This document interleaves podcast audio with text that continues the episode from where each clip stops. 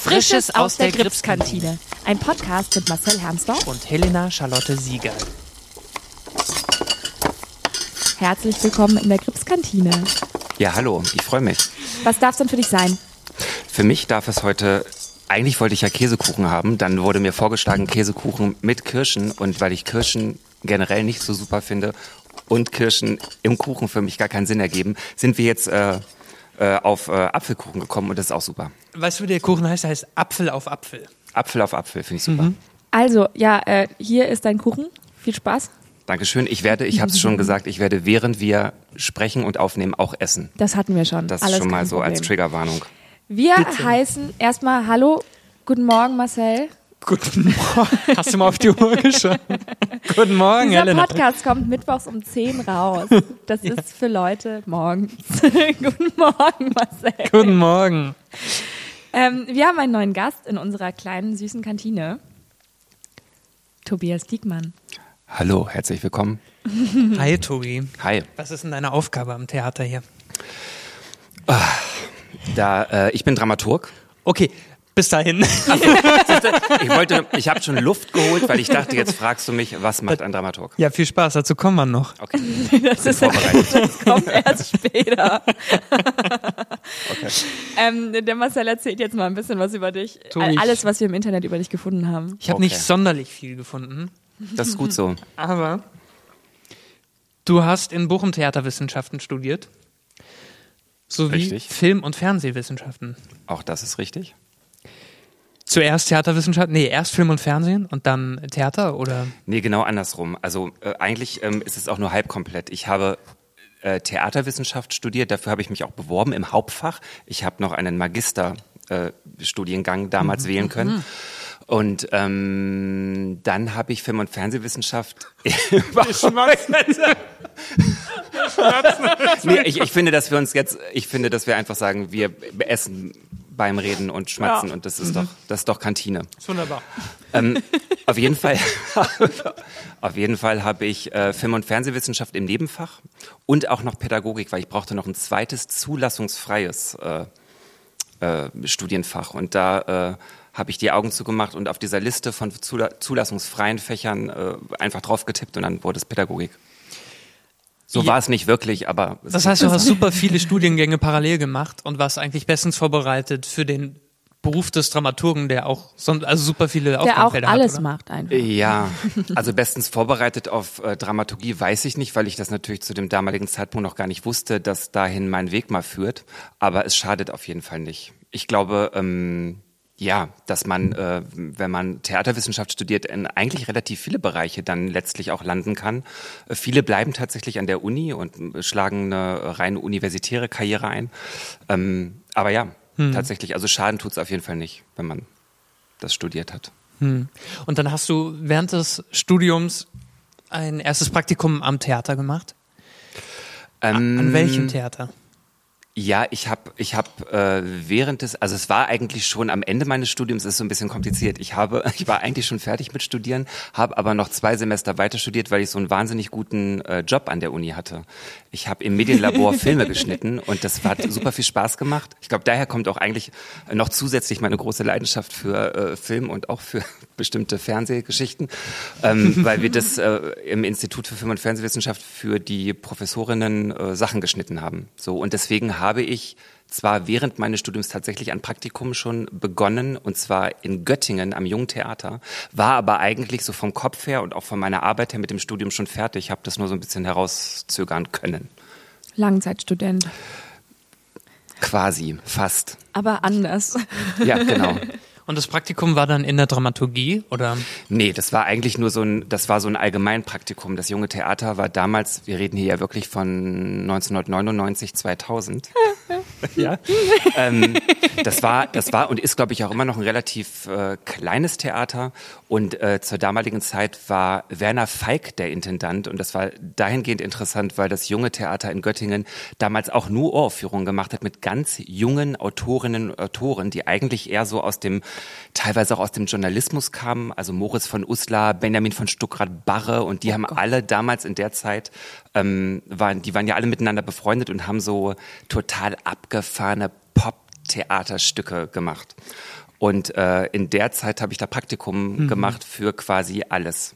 Einer meiner ersten Aufgaben war, das muss ich erzählen, war tatsächlich, dass wir vor der ersten Premiere mussten wir, ich war nicht alleine als Praktikant da, ich hatte glaube ich noch zwei MitpraktikantInnen und wir mussten mit einer Glasicht, mit so einer Elefantenhaut, sagt man dazu, glaube ich, mit mhm. so einer Glasichtfarbe äh, das Foyer überstreichen. Und ich habe am Anfang überhaupt nicht verstanden, warum. Nach der Premierenfeier zu dem damaligen Stück, ich glaube, das Stück hieß Freunde, Freunde von, von Moritz von, von Uslar, Uslar. wusste mhm. ich warum, weil die Leute so ausgetillt sind und mit Flaschen an die Wand, äh, also Flaschen an die Wand geschmissen ja, das haben. Das passt ja aber dann auch zum Stück. Total. Und da, äh, das war, glaube ich, ne, der, der erste, die Initialzündung äh, äh, für meine, also das war meine erste wirkliche Theatererfahrung. Die Leute waren empört oder wie? Also die, die, das war. Nein, das war, weil das alles so junge, verrückte Typen waren. Und, war das die äh, Uraufführung von Freunde dann? Das war die Uraufführung von Freunde, genau. Und Moritz von Uslar war da und Benjamin von Stuckrad-Barre und all diese äh, Pop-Literaten. Und es ging halt total ab. Ne? Es lief die ganze Zeit Oasis, es wurde getrunken. Ich weiß nicht, was alles auf dem Klo passiert ist, aber es ging ab. Und danach ja. habe ich dann aber auch äh, während meines Praktikums meine erste Regiehospitanz gemacht zu einem Stück von Gesine Dankwart. Und das war toll. Cool. Mhm. Das klingt nach einem richtig guten Praktikum. Ich habe während meiner Schulzeit mich auch im Theater für ein Praktikum, Schülerpraktikum beworben und habe aber nicht angegeben, in welcher Abteilung ich gerne möchte und bin dann in der Tontechnik gelandet. Und das war, ich und das, war so, dir, das hat dir nicht gefallen. Ich war so fehl am Platz. Ich war so, oh Gott. ähm, es war dann irgendwann, ich, sollte ich auf die Bühne Kabel zusammenrollen. Da gibt es verschiedene Wissenschaften zum Thema ja, Kabel zusammenrollen. Und ich stand dann dort und dachte so, pff, nie gemacht, habe angefangen und wurde dann erstmal zusammengeschissen. Und ich erinnere mich an meinen Lieblingsmoment, der war dann durfte ich im Schauspiel dann zuschauen, Anna Karenina. 100 Stunden Stück oder wie lange geht das, wenn man das komplett aufführt? Ich weiß es nicht. Aber ich habe immer nur so einen kleinen Ausschnitt gesehen und da hat es geschneit auf der Bühne und ich saß so im Zuschauerraum und dachte, oh, kann man auch ein Praktikum im Schauspiel machen oder ich wäre halt viel lieber mit den SchauspielerInnen zusammen gewesen. Aber war das sowas wie eine Initialzündung für dich? Das habe ich mich eher so gefragt. Äh, äh, gab es für euch. Ist das deine erste Frage? Das ist meine erste Frage an euch. Hm. Obacht. gab es wirklich so die Leidenschaft fürs Theater so eine Art Initialzündung, von der man erzählen kann, oder war das eher so ein schleichender Prozess bei euch? Ähm, nee, bei mir stand das schon im Kindergarten fest eigentlich. Also da war ich ja. schon so eine Rampensau irgendwie. Und dann war, glaube ich, so der erste große Push war meine Grundschullehrerin die damals zu meinen Eltern gesagt hat, so, ja, ihr Sohn, der äh, muss irgendwas in Richtung Theater machen. Und äh, über sie bin ich dann äh, erstmal zum Fernsehen gekommen, ähm, weil ihr Bruder beim HR gearbeitet hat und hatte dann äh, beim Tatort dann Casting und äh, wurde dann da genommen für so eine Minirolle. Und das war irgendwie so der Startschuss äh, für Schauspiel und dass ich dann dachte, okay, ich will im Leben nichts anderes machen. Aber dann war das erste Ding eigentlich Fernsehen. Also die erste konkrete praktische Nee, das Grundschulmusical. Ah ja, Musical. Ja, ja das kann ich, das kann ich nur so ähm, einfach wiederholen. Ich habe äh, wurde immer sehr früh, in frühestem Kindesalter einfach mit auf die Bühne gestellt. Äh, ich habe, glaube ich, mal mit drei oder mit vier habe ich bei Kalif Storch in der Kinderoper mitgemacht habe ein Kostüm angehabt und stand halt mit dabei. Ich habe, also ich habe beim Krippenspiel in der Kirche, da irgendjemand war irgendwie der St. Martin, war krank und dann war so gut, wer macht's? Und ich war so, ich, ich zerteile den Mantel sehr gerne, danke. Und dann also würdest, du, würdest du sagen, dass du dich eigentlich eher selbst auf die Bühne gestellt hast? Weil du gerade meintest, du wurdest auf die Bühne gestellt. Ich wurde am Anfang auf die Bühne gestellt und dann habe ich aber, glaube ich, gemerkt, dass es das einfach voll gut ist. So. Und ich habe immer, ich habe immer Theater gemacht dann. Also ich habe immer in, entweder in der Schule mit Schulmusicals, also von Weihnachtsmusical bis äh, die drei Stadtmusikanten, ähm, dann eine Laientheatergruppe gesucht, da mitgemacht, dann war ich im Staatstheater und habe da im Jugendclub mitgemacht und dann habe ich da gearbeitet. Also es war irgendwie, ich glaube mit acht habe ich zum ersten Mal geäußert, dass ich gerne Schauspiel studieren würde oder so. Das war ein bisschen nicht Glaubt so der ihr, Weg, man, den, das, den sich ja die vorhin, Eltern wünschen. Marcel, du hast von Rampensau gesagt. Glaubt ihr, dass man auch dann im Privaten, wenn man Schauspielerin oder Schauspieler ist, irgendwie eine Rampensau sein muss? Nicht sollte, muss. Könnte? ich überhaupt nicht. M nicht muss. Ähm, bei mir ist es so. Aber ich, ich fände es auch sehr schwierig, wenn alle so wären wie ich. Das musst du jetzt genauer erklären, oh Helena. Naja, also ähm, mein, ähm, mein, mein Hobby, was ich wirklich äh, jetzt nicht wirklich nach äh, nachdem ich nicht nachgehen kann während der ähm, während dem Lockdown ist Karaoke. Ich liebe Karaoke über alles. Und immer wenn ich an einer Karaoke-Bar vorbeilaufe, die zu ist, denke ich, ach Mensch, was für tolle Momente hätte ich jetzt da mit meinen vorgeprobten Songs. Weil ich natürlich gewinnen muss bei Karaoke. Ja, das, weißt du, und das, das verstehe ich total, aber ich habe tatsächlich mal, ich habe als in meiner Zeit, als ich in Bochum studiert habe, war ich mit äh, Freundinnen und Freunden, die alle so äh, relativ verteilt im Ruhrgebiet gewohnt haben, waren wir eine Zeit lang mal regelmäßig äh, äh in einer Karaoke-Bar in der Innenstadt von Essen. Mhm. Ähm, weil das eine Zeit lang irgendwie wir das auch witzig fanden und ich habe für mich das damals eigentlich so kennengelernt und das ist eigentlich für mich auch so der Sinn von Karaoke, dass man eben auch als äh, Nicht-Rampensau sich da hinstellt Ja, und irgendwie Sachen äh, singt. Und ich weiß, wir haben aufgehört, in diese Bar zu gehen, weil ähm, immer wenn wir da waren, äh, nach und nach, äh, die, und diese Gruppe wurde immer größer, ähm, die Musical-DarstellerInnen, das gesamte Ensemble von Starlight Express da immer war. Und quasi sich immer vorgedrängelt haben und natürlich voll ihre Show abgezogen haben. Und das war irgendwie natürlich schön zum Anschauen und natürlich haben die toll gesungen, aber es war für die Leute, die da eigentlich irgendwie äh, krumm und schief äh, Keep the Faith von John Bon Jovi singen wollten, war das irgendwie blöd. Ja, ich weiß, in Saarbrücken gab es so einen Irish Pub. Und da bin ich immer mit einer Freundin, mit der ich auch zusammen Musik so gemacht habe, hingegangen. Und wir haben vorher im Auto geprobt, ab welchem Moment dann die ähm, überraschende zweite Stimme dazu kommt.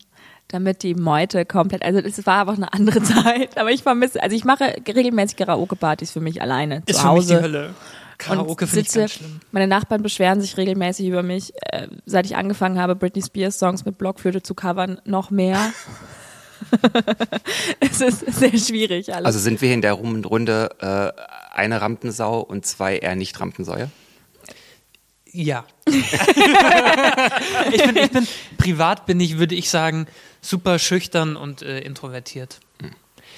Und die Bühne ist für mich halt wirklich Arbeit und irgendwie so ein sicherer Space, in dem ich das dann alles rauslassen kann, was ich privat zurückhalte. Weswegen das für dich höchstwahrscheinlich ein Graus ist, äh, auf der Bühne in Privatklamotten irgendetwas tun zu müssen. Das ist ja auch so ein Ding, das habe ich zumindest mal, so, oder höre ich oft von SchauspielerInnen, die auch privat eigentlich eher so, ähm, dass sie meinen, ich brauche wirklich so eine totale Verwandlung und selbst wenn es Alltagskleidung auf der Bühne ist, darf es nicht meine private sein, damit ich irgendwie das Gefühl habe von, ich schlüpfe in eine andere Rolle. So. Ja, würde ich, würde ich auch sagen, ja. Verrückt. Ja, kennt, Ja, aber wie schön, wir sind alle ganz unterschiedlich. Ich habe äh, jahrelang nur in Privatklamotten als ich selbst auf Bühnen gestanden. Das ähm, fand ich auch mal ganz okay. Also ich, ich, ich finde aber auch, da ist, also für mich ist da kein Unterschied. So, aber bei mir ist auch, ähm, ich bin privat dafür wesentlich, ähm, zwar auch irgendwie Rampensau, aber ich kann mit Gefühlen auf der Bühne wesentlich besser umgehen als privat. Und das ist das Einzige, was zählt eigentlich, dass du das auf der Bühne. Genau, ja. Theater ist mein Leben. Tobi, du hast äh, während des Studiums. Ich finde, das werden uns jetzt alle auf T-Shirts drucken. Theater ist mein Leben. Mein Leben. Oh, um Gottes Willen. Ja. Ähm, Oh, ich, während des oh, Studiums. das, ich hatte, ich hatte, oh. Ähm, ich hatte mal eine Romanze mit einem, ähm, mit einem Menschen, der dann zu einer Vorstellung im, äh, in der Uni kam. Und das war halt so ein Hipster-Theaterboy. Und dann hatte er so einen, so einen, so einen Kindergartenrucksack an, irgendwie so einen sehr bunten, wahrscheinlich sehr teuren Rucksack. Hatte einen Schnauzbart wegen den Vorstellungen, die er gerade gespielt hat. Und ein T-Shirt, wo drauf stand, J'aime la théâtre. Und ich war so, oh mein Gott, Wahnsinn, das ist ja ein toller Typ. Bis meine Mutter, die auch da war, meinte, was ist das denn für ein, was ist das denn für ein Typ? Und dann wollte ich ihr nicht sagen, dass das der Typ ist, der gekommen ist, um mich zu sehen. Und dann habe ich ihn einfach angeschwiegen und dann ist das auch. Dann war es das mit der Romanze. Eigentlich Ja. ist da dann deine Mutter schuld gewesen. Ja, danke, Mama. Es hätte dein Schwiegersohn werden können. Und der würde immer noch mit großem Stolz dieses T-Shirt tragen. Ja, wahrscheinlich. Tut er wahrscheinlich immer noch, keine Ahnung. Höchstwahrscheinlich wäre es jetzt auch cool und irgendwie Hip. ironische Brechung und hip und so. Ja, klar, weil halt gerade nichts ist und so. Wahnsinn. Ja. Krass. Ja. Also du hast im Filmfestival gearbeitet dann, Tobi. während des Studiums. Und in Dresden Sachen fürs Theater gemacht. Wo hast du das denn her? Steht das so in meinem Wikipedia-Eintrag? ja. Sachen fürs Theater gemacht. Tobias Diekmann machte Sachen fürs Theater. Und was Dresden. machst du beruflich so? Ich mache Sachen fürs Theater. genau, das ist immer meine, meine Antwort. Nee, also ja, ja und nein. Jein, tatsächlich. Ich habe ähm, ich hab mal für die Berlinale kurzzeitig dann gearbeitet, für so einen äh, äh, kurzen Zeitraum damals. Ähm, und dann habe ich während des Studiums schon für ein äh, Videofestival gearbeitet. Auf freiwilliger Basis allerdings. Wir hatten damals, gab es tatsächlich so einen Verbund von hauptsächlich natürlich Film- und FernsehstudentInnen, die das internationale Bochumer Videofestival gegründet haben, Anfang der 2000er oder Ende der 90er, ich weiß es gar nicht so genau. Und da habe ich eine Zeit lang mitgemacht und das war dann gegen Ende wirklich relativ professionell. Und es gab ähm, ja, Videobewerbungen aus der ganzen Welt und wir hatten äh, VJ, VJ-Sets und äh, Videojockeys bei uns und äh, da habe ich auch drei Jahre lang parallel zu meinem Studium mitgemacht. Und was ist jetzt der Unterschied zwischen einem Filmfestival und einem Videofestival? Das habe ich mich damals tatsächlich Ist am Anfang jedes auch gefragt. Filmfestival auch ein Videofestival, aber ein Videofestival kein Filmfestival? Ja, es ist tatsächlich komplett voneinander getrennt. Sehr gute Frage, weil, ne, weil äh, Dinge, die auf Video aufgenommen werden, haben eine ganz andere Ästhetik, werden mit einem ganz anderen, äh, äh, ähm, äh, mit ganz anderen Werkzeugen teilwe- teilweise aufgenommen. Und es hat auch eine komplett andere Ästhetik. Und dadurch äh, verändert sich witzigerweise die Erzählweise auch. Und du kannst mit Videokunst, ich weiß auch nicht, ob das jetzt alles so in Gibt's Zeiten von totaler Digitalität, ob das noch so, so viel Sinn macht, weiß ich nicht. Aber damals war das Die 90er tatsächlich... waren da anders. Die 90er waren anders, da wurden uns noch VHS-Kassetten äh, geschickt. Oh, sorry, VHS-Kassetten, das sind diese länglichen. äh, auf jeden Fall, äh, ja, war das wirklich, doch, das hatte eine ganz andere Ästhetik und äh, als Film. So, ich, also en Detail kann ich dir das jetzt auch nicht sagen, aber ich kann dir nur sagen, dass die, äh, dass die Ästhetik dieser eingesandten Videos anders waren und dadurch sich auch eigentlich die Erzählweisen waren andere. So sehr viel experimenteller auch tatsächlich. Also wir hatten natürlich so verschiedene Sektionen, auch so Dokumentarbereich und so. Aber vor allem so die VJ-Sets fand ich spannend. Also mit Live, elektronischer Live-Musik und dazu wurden dann live auch so die Videobilder montiert. Und ähm, da gab es quasi richtige Wettbewerbe und Contests und Preise und Jurys und das war spannend. Ja, ich habe auch mal bei einem ähm, Filmfestival gearbeitet, also bei einem Film, nicht bei einem Film, nicht beim Videofestival, sondern beim Filmfestival, und zwar bei Max Ophels Preis. Ich komme ja aus Saarbrooklyn, wie wir sagen. Und, und da gibt es ja einmal im Jahr den Max Ophels Preis, der jetzt auch gerade zum Zeit dieser Aufnahme stattfindet, virtuell. Ähm, und da habe ich auch gedacht, cool, ich mache so ein Praktikum, zwei Wochen oder es waren glaube ich drei oder vier Wochen, so crazy und dann kann ich da mit den coolen Schauspielern rumhängen und so Filme gucken. Nein, ich stand am Publikumsservice, Infostand und musste dauernd irgendwelchen Leuten, die dachten, sie sind wichtig, erzählen, dass die Autos, die vor dem Kino stehen, nur für die Ehrengäste sind und nicht für sie. Und nein, Nein, Schauspieler XY aus dem Kurzfilm im Saarland-Bereich, ähm, bitte, du kannst keinen Fahrer haben, um nach Hause gebracht zu werden. Das ist für Wim Wenders, das Auto. Helena, Hauptsache dabei, Hauptsache dabei. Es war toll. Ich habe dann auch die Preisverleihung im, im, im, im Foyer. Foyer, im Foyer vom Kino, wo noch so die letzten Filme liefen, über Laptop geguckt und kam dann zu der Abschlussparty, wo es so hieß, und am Ende könnt ihr alle VIP auf die Abschlussparty, kam ich dann, als gerade alle gegangen sind, weil ich noch aufräumen musste. Und dann musste ich, natürlich haben wir dann im Team intern gedacht, okay, wir feiern aber jetzt trotzdem, weil wir haben zwei Wochen nicht geschlafen, am nächsten Morgen das Kino ausräumen. Um acht. Ich habe zwei Wochen nicht geschlafen. Das war furchtbar. Ich glaube trotzdem, dass das Erlebnisse sind, die man so behält. Also auch mit, Ja, mit all voll. den, mit, mit all der Nicht-Prominenz, wenn man diese Dinge tut, irgendwie umweht es ja trotzdem manchmal so was. Das war damals bei der Ber- Berlinale genauso, dass man irgendwie eigentlich gar nicht richtig dabei war, aber irgendwie ja doch. Also man war so Ja. ein, ein Zahnrad im Ganzen. Und das ist Das habe ja, ich mir auch immer gesagt, dass ohne mich das Festival nicht.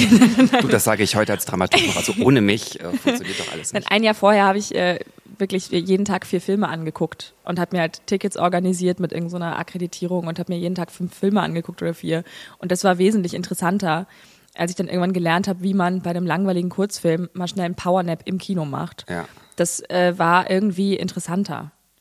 Ja, wir haben damals auch, als wir für das Videofestival gesichtet haben, haben wir uns meistens haben wir uns, glaube ich, eine ganze Woche irgend so, eine, irgend so ein Haus gemietet in den, in den Wäldern raus aus dem Ruhrpott und haben da eine Woche von morgens bis nachts äh, diese Einsendungen äh, äh, durchgeschaut. Und ähm, jetzt im Nachhinein kann ich sagen, dass ich dadurch, glaube ich, wahnsinnig gut, wahnsinnig viele Filme gucken kann. Hm.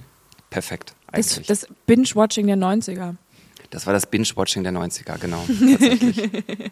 ja. Verrückt. Ach so, Dresden noch, ne? Soll ich noch was zu Dresden ja, sagen? Ja, was hast du denn für du Sachen schon im Theater in Dresden so, gemacht? Ja, da habe ich sowas fürs Theater gemacht. Da war ich tatsächlich bei so einer, nee, das, ja, das, da war ich bei so einer freien äh, äh, Theatergruppe, Dramaten hießen die, die, das existiert mittlerweile eigentlich gar nicht mehr, aber da habe ich eine Art Fortbildung gemacht.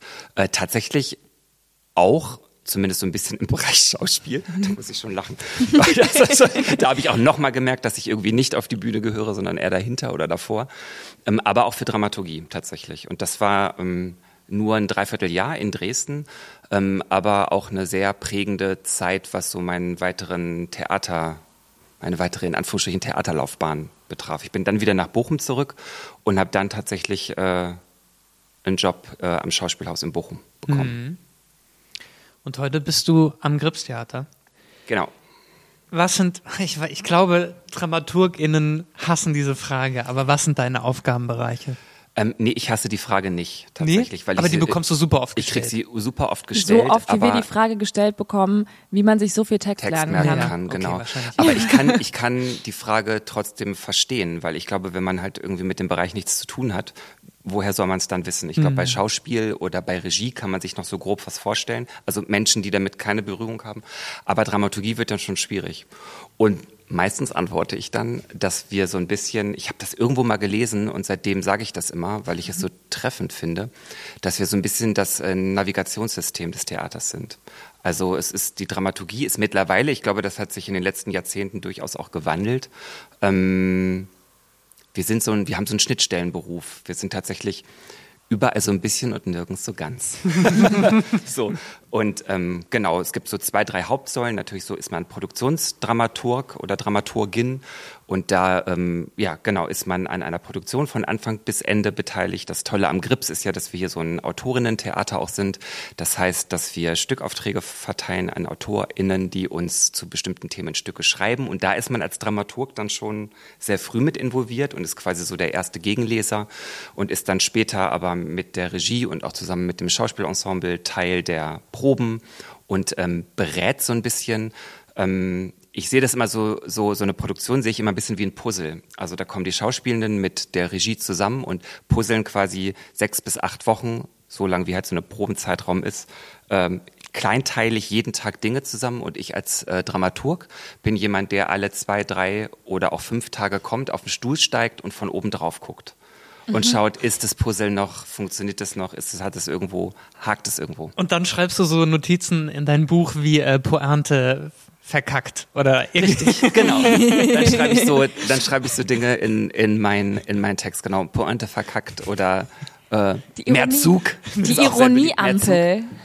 Die Ironieampel genau. Die äh, das sind dann so das sind dann so Sachen die dann da passieren tatsächlich was ist deine Lieblingsaufgabe in all deinen Feldern gibt es irgendwas was du besonders gerne machst es sind zwei Dinge die, die ich besonders gerne mache tatsächlich bei Proben natürlich sein, mhm. also zu sehen, wie von vielleicht einer ersten Idee einer Autorin, eines Autors bis hin zur Premiere, das alles mitzuverfolgen, wie so ein Text entsteht, wie äh, ihr als Schauspielende den dann quasi interpretiert, umsetzt und schillern lasst. Mhm. Ähm, aber auch die Zusammenarbeit mit der Regie, ähm, das macht Spaß, weil es ja, bleibt ja trotzdem eine Teamarbeit. Und das Zweite ist tatsächlich, was auch so eine große Säule der Dramaturgie ist, die ich sehr schätze, ähm, quasi so der Blick in die Zukunft, also neue Stoffe finden, zusammen mit der künstlerischen Leitung, ähm, sich eine Spiel Spielplangestaltung zu überlegen, welche Stücke sind spannend, was kann ich lesen, welche Themen interessieren uns, da dann in enger Zusammenarbeit mit der Theaterpädagogik hier im Haus. Und das sind so die zwei Dinge, die ich eigentlich am tollsten finde. Ja. Schön. Ja, ja ich habe das, äh, als ich früher in anderen Produktionen nicht am Gripstheater gearbeitet habe, war Dramaturgie immer so, ja, ist halt bei der Konzeption dabei und kommt dann ab und zu und bei den Endproben nimmt sie dann alles auseinander. So, das war so mein Bild, was ich von Dramaturgie hatte und was auch alle in meinem Umfeld von Dramaturgie hatten und was ich auch, als ich noch hospitiert und assistiert habe, auch teilweise so mitbekommen habe oder nur sehr selten nicht. Und hier, also ich hatte das Gefühl, bei Kai und Opa warst du eigentlich fast jeden Tag da. ja, das war auch besonders. Das war auch irgendwie, da, da, da, das war irgendwie so, ach, Dovi kommt rein und sagt, bin ich hier richtig beim Vorsprechen fürs Burgtheater jeden Morgen. Und ähm, ja, ich das glaube war sehr halt, schön. also es ist eine, ja, also ich kann ja zum Beispiel jetzt nicht für alle Dramaturginnen und all- alle Dramaturgen sprechen. Ich glaube, dass äh, jeder Mensch seinen Beruf und das ist ja das Gute daran, dass wir einen Beruf haben, der nicht so eng gefasst ist, sage ich mal, der franzt ja zu den Seiten hin aus und den kann, den macht jede und jeder für sich sicherlich auch anders. Also ich kenne auch äh, Dramaturgie-KollegInnen, die äh, sehr viel seltener zur Probe kommen, ähm, äh, teilweise auch, weil sie keine Zeit haben oder weil sie das bewusst für sich so entschieden haben, wirklich nur selten zu kommen und dann radikal äh, Schnitte zu machen.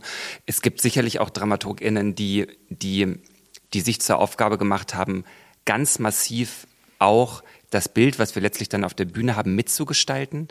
Das sehe ich auch als meine Aufgabe, aber tatsächlich immer im Sinne der Regie und des Hauses. So, also ich, ich empfinde mich da wirklich auch mehr als Dienstleister. So, also der natürlich seinen eigenen Input mit reinbringt. Also das ist mein Job. Meine Meinung muss zählen in dem Moment. Ob die Regie die dann annimmt oder nicht, liegt dann aber nicht mehr in meiner, nicht mehr in meinem Ermessen. Ich kann wirklich nur das sagen, was ich sehe, das beschreiben, was ich sehe.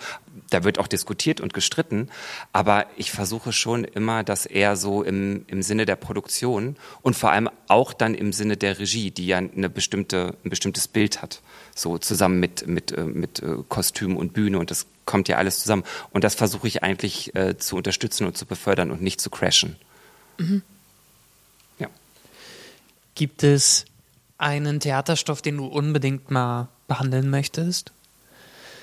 Ein Thema oder, oder wirklich ein Stück, wozu es bisher noch nicht kam, aber worauf du richtig Lust hast? Das ist eine sehr gute Frage. Es gibt, wenn ich äh, länger überlegen würde, bestimmt Filme, die ich toll finde, von denen ich glaube, dass sie unbedingt auf die Bühne müssen. Es fällt mir jetzt, gebe ich zu konkret, keiner ein.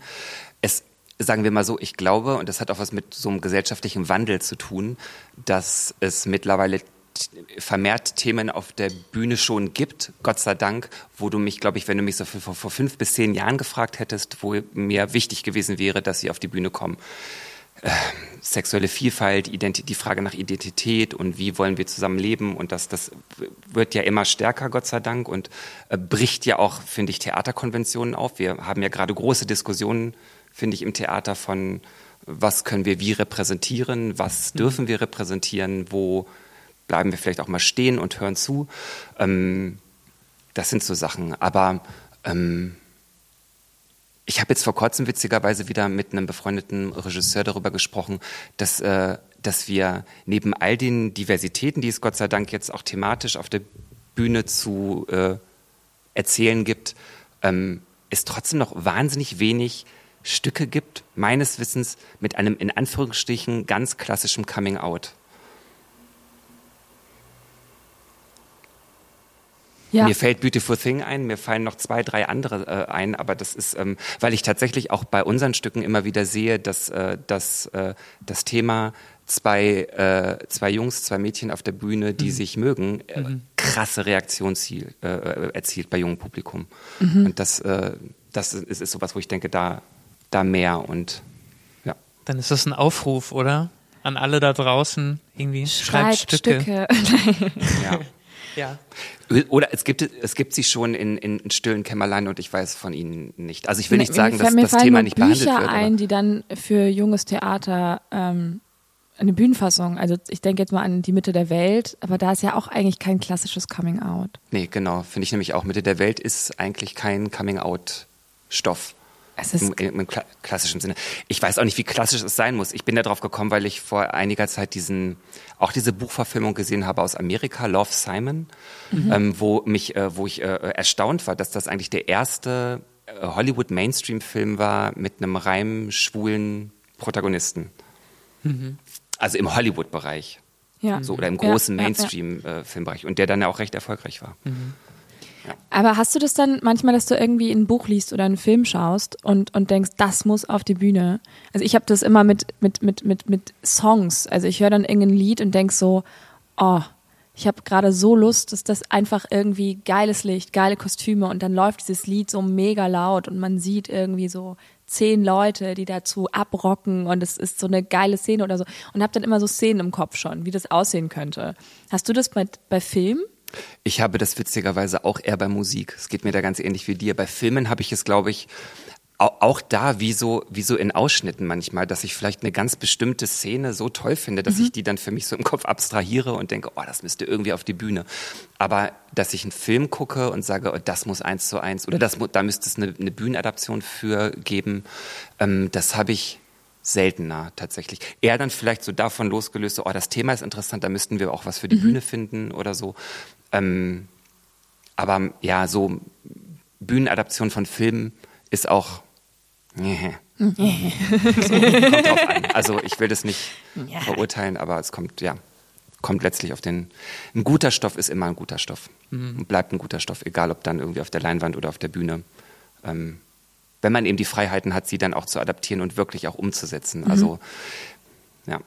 Und ich will halt schon immer noch so ein bisschen, dass das Publikum auch weiß, dass Film und äh, eine, eine Theaterbühne eben nicht das Gleiche ist und dass man nicht einfach immer Filme so eins zu eins, äh, ja. wie man sich das vielleicht manchmal vorstellt, so auf die Bühne bringt, sondern dass es dann, wenn schon, dass man eine eigene Form dafür findet, hm. ähm, was ja dann auch Theater ausmacht. Ja. Habt ihr denn Filme oder du, Marcel, wo du sagst, der, warum ist dieser Film noch nicht fürs Theater adaptiert? Zum Beispiel Mamma Mia. Ähm, ist es übrigens. Ach, ist es, ne? Verdammt. Ja, Tobias. Es ist als erstes natürlich. ein, es war, war es als erstes ein Musical oder dann ein Film? Ich weiß es nicht. Ich glaube, es war als erstes. Erst ein Musical. Erst ein Musical. Ich in die Nesseln gesetzt. Ich erst ein Ahnung Musical, davon. dann wurde ein, wurde es verfilmt ja. und dann wurde der zweite Film gemacht, der jetzt auch zum Musical gemacht wird. Mhm. Und es gibt in London ein Restaurant, ja, stimmt, ja. die Mamma Mia Experience und es ist eines meiner, einer meiner größten Träume, da hinzugehen, weil da spielen die das und du sitzt aber wie in, in Griechenland auf, in, an so Tischen und kriegst Essen und alle tanzen um dich rum und singen aber. Und ich fahre, wenn alles gut hinhaut und äh, Corona ein bisschen weiter weg ist und man verreisen kann im Sommer, mit meiner Mutter auf diese Insel, wo Mamma Mia gedreht wurde, weil ich möchte diese Kapelle hochlaufen und The Winner Takes It All singen mit roter Stola wie Meryl Streep. Das ist das, das wird das. Ähm, dann habe ich, dann habe ich es geschafft. Ich glaube, eine Freundin von mir hat das mit ihrer Mutter gemacht, tatsächlich ja. auch auf den Spuren von Mamma Mia. Und weißt du, und das und das erzählt einiges über mich. Bei deiner Geschichte bin ich einfach gerade nur daran hängen geblieben. Aber was gibt es denn im Restaurant jetzt da zu essen?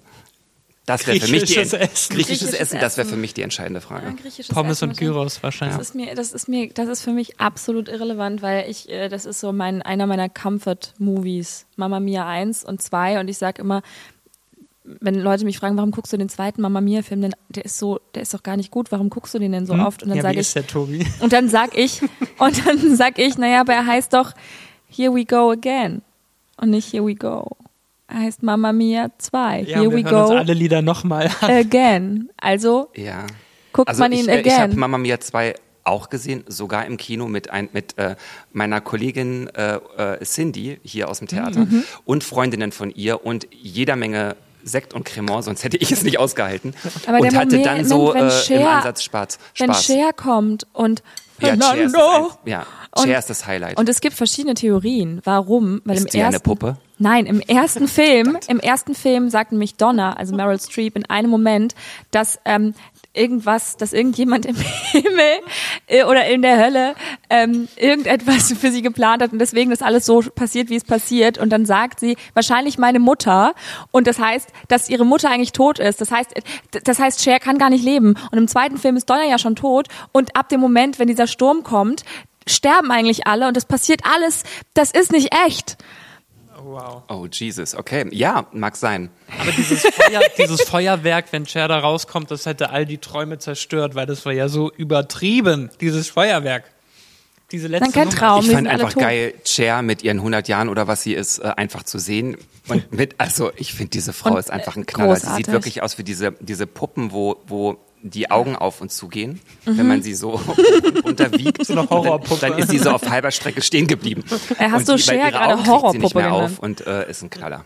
Ich Nein. Cher. äh, I, Nein, sie ist eine Ikone. I am a rich man. Und das Schlimmste ist, wenn, ich, wenn Cher vor mir stehen würde, ich muss es sagen, wäre das Erste, was ich sie fragen würde, ob es stimmt, äh, dass sie sich zwei Rippen hat rausnehmen lassen, um dünner zu sein. das, das Gerücht gibt es. Wirklich. Ja. Glaubt mir. Cher, falls du diesen Podcast hörst, Cher, if Ich, you're bin, ich listening. gehe ganz stark davon aus, dass sie den hört. Natürlich. bitte beantworte uns die Frage. Schreib uns eine E-Mail an.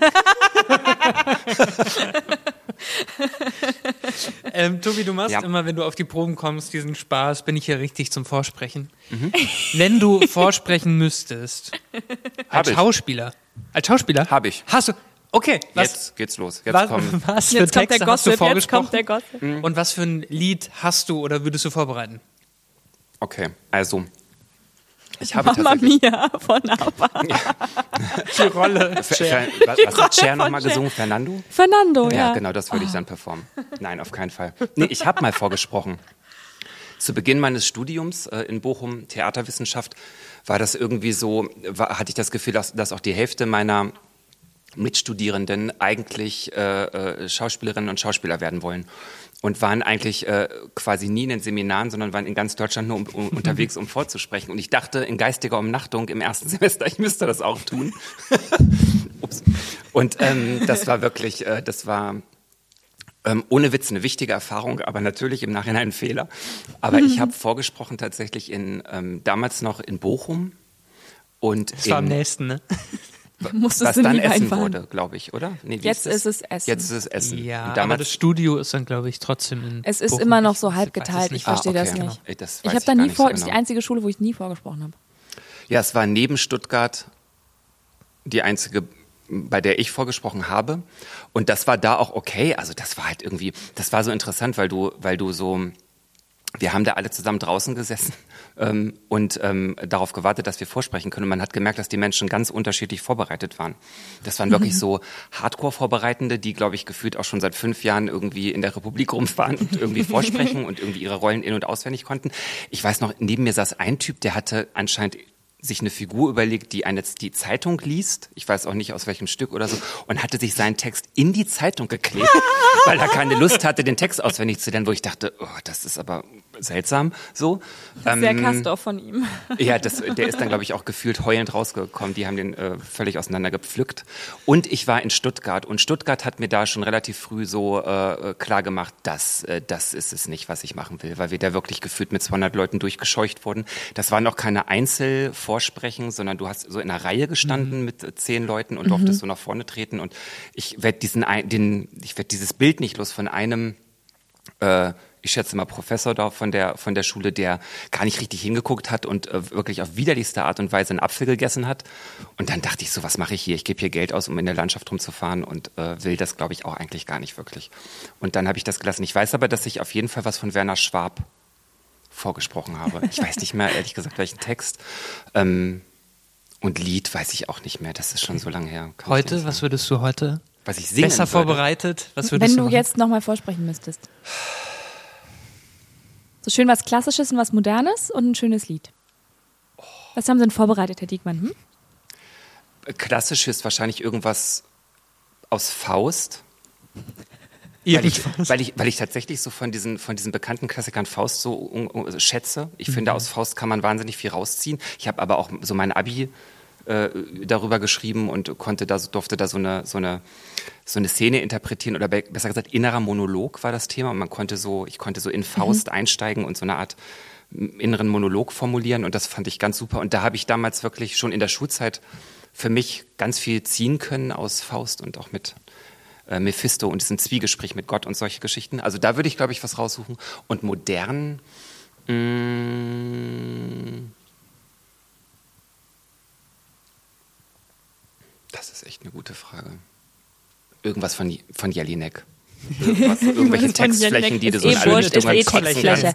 kannst. Oder Sarah Kane, so irgendwelche so Dekonstruktionen von Sprache, irgendwas, wo ich Ja. nur so stottern muss. Und danach singe ich dann Fernando von Cher. Ey, voll gut. Was würdest du denn vorsprechen, Marcel? Wenn du jetzt nochmal Nochmal. noch mal in die Schauspielschule vorsprechen. Naja, ich habe mich total in, äh, in Shakespeare verliebt während des Studiums. Ich finde einfach diese bildhafte Sprache total schön. Also Ja, wunderschön. dann ist ja die Frage, welche Übersetzung, ne? Äh, gen- ja, natürlich, natürlich, aber ja. Ähm, weiß ich gerade ad hoc, kann Okay. schon nichts sein. Ich habe auch noch eine Frage an euch. ja. In welchem Film hättet ihr denn aber gerne mal mitgespielt? Es muss ein Film sein, den es schon gibt. Frühstück Also- bei Tiffany. Ah ja, das passt. Ich, ich, Das passt ich, auch voll. Ich, ähm, äh, das wäre auch, finde ich, ein super ähm, Bühnending. Weil es hat, finde ich, immer noch wahnsinnig viel. Ich habe ihn letztens nochmal geguckt, den Film.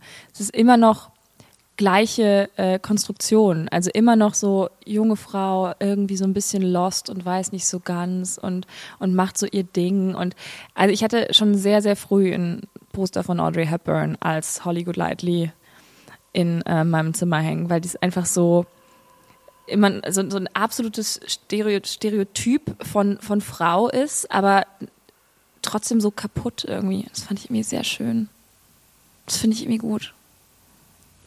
Passt auch voll, finde ich. Ich Also, wär, das wäre so, oh, Holly. Marcel? Ich glaube, ich hätte gerne in der Harry Potter Welt mitgespielt. Was für ein Haus Ich sehe bist du? nicht nur aus wie Harry Da, Potter. da, da reißt du schon wieder so, ein, so eine Wunde auf. Was für ein Haus? Was für ein Haus? aber das war nicht deine Generation, oder? Harry Potter? Ja, aber ich glaube, es hat damit nichts zu tun. Ich, ich muss das kurz äh, für unsere Mhm. Zuhörerinnen und Zuhörer und ganz besonders auch für Chair, muss ich das kurz sagen. Ich kann mit Harry Potter gar nichts anfangen. Was? Nee. Konnte Gut, ich wirklich ähm, wir von sind Beginn an bei nicht. 42 Minuten angelangt. Ja, das ich Ja, das diskutieren wir jetzt noch zu Ende. Ja. Nee, ich finde, J.K. Rowling hat dann eine, so eine richtig tolle Welt geschaffen. Auch super komplex und also super. Und ähm, ja, ich finde das spannend. Und das war meine Generation. Und ich glaube, wenn ich da so als Kind das un ja, mit Voll aufgewachsen wäre, wäre richtig schön gewesen. Ich verstehe es auch tatsächlich. Also es ist jetzt nicht so, dass ich da so einen riesen Groll hege. Ich glaube, ich habe damals so den Moment verpasst. Vielleicht eine Spur zu alt. Wobei ich sagen muss, dass auch Leute so in meinem Alter damals wahnsinnig, wahnsinnig auf diesen Zug aufgesprungen sind von Harry Potter. Ich habe das irgendwie versäumt. Es hat mich auch nie sonderlich interessiert. Ich fand das immer irgendwie so ich weiß nicht, ich habe das immer, ich habe mich für andere Dinge interessiert. Habe dann irgendwann mal diesen, diese erste Verfilmung gesehen. Ich gebe zu, auch nur den ersten von den gefühlt acht Filmen. Und den fand ich so blöd, dass ich dachte, oh nee, irgendwie, ich bin raus. Ich weiß jetzt höchstwahrscheinlich, äh, drückt das jetzt unsere, Ge- spätestens jetzt machen alle aus. Aber echt, Ja. ich stehe dazu, ich bin raus. Das ist voll, voll legitim. Das ist so Slytherin. Voll gegen. Das ist voll Slytherin. Also ich meine, ich kann, I can relate, ich bin auch Slytherin, aber Ich glaube, ich bin Hufflepuff. Ähm, bist du, Ma- Marcel, bist du? Danke.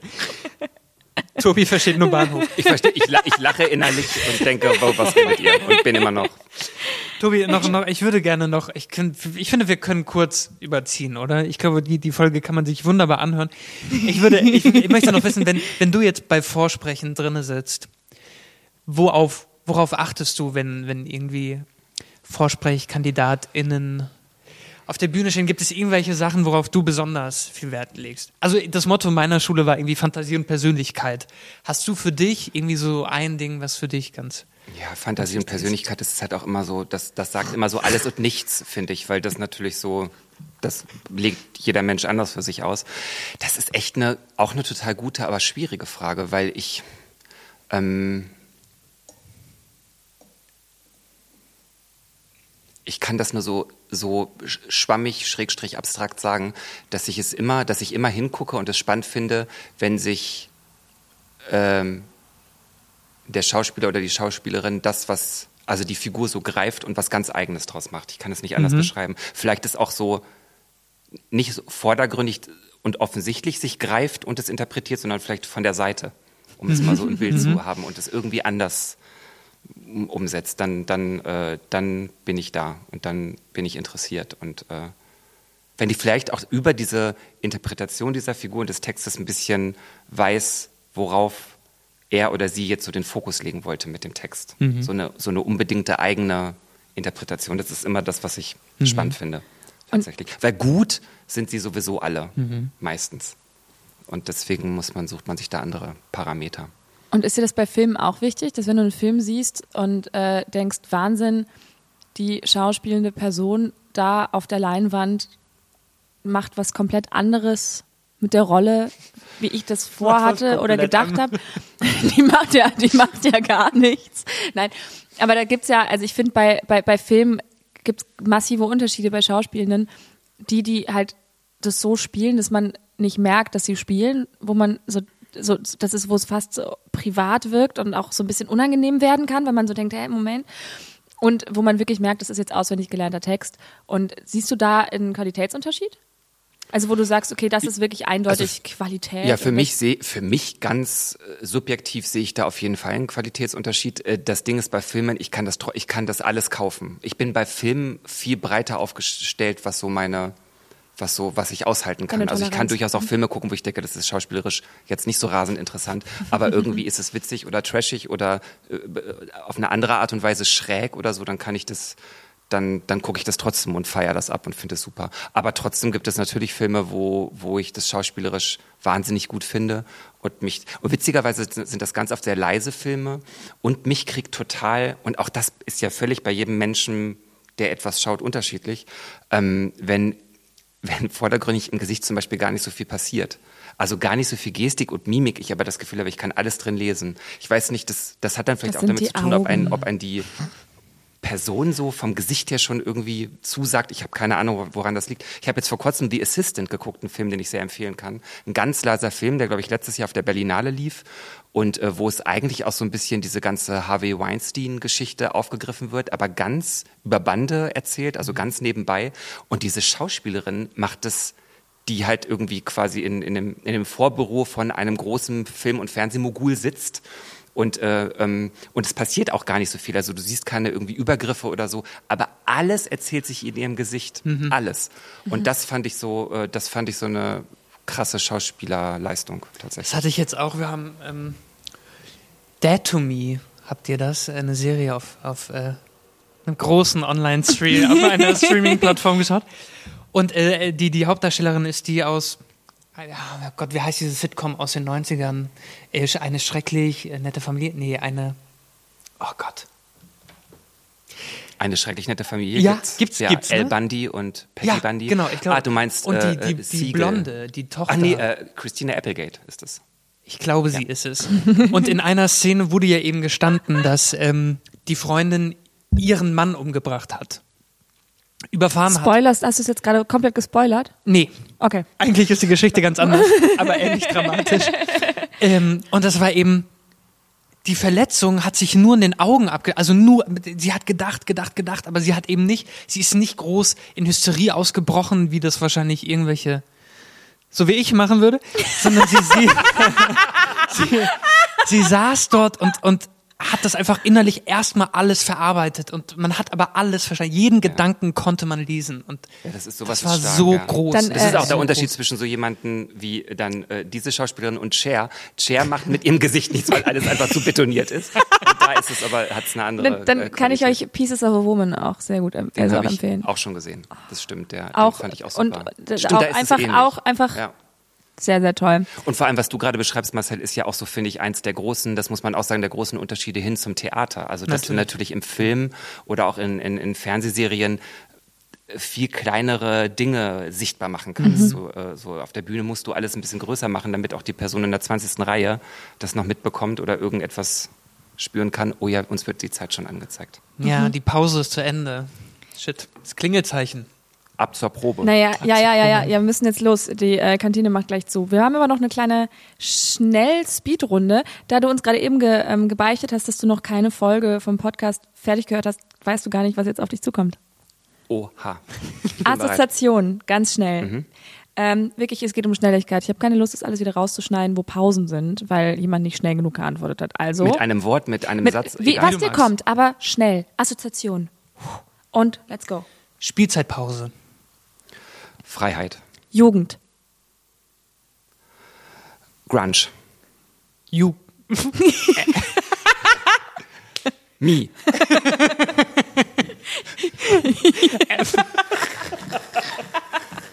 Erfolg. Nicht so wichtig. Theaterbühne. Zu Hause. Lieblingskuchen. Käsekuchen. Lieblingsfilm. Schnell.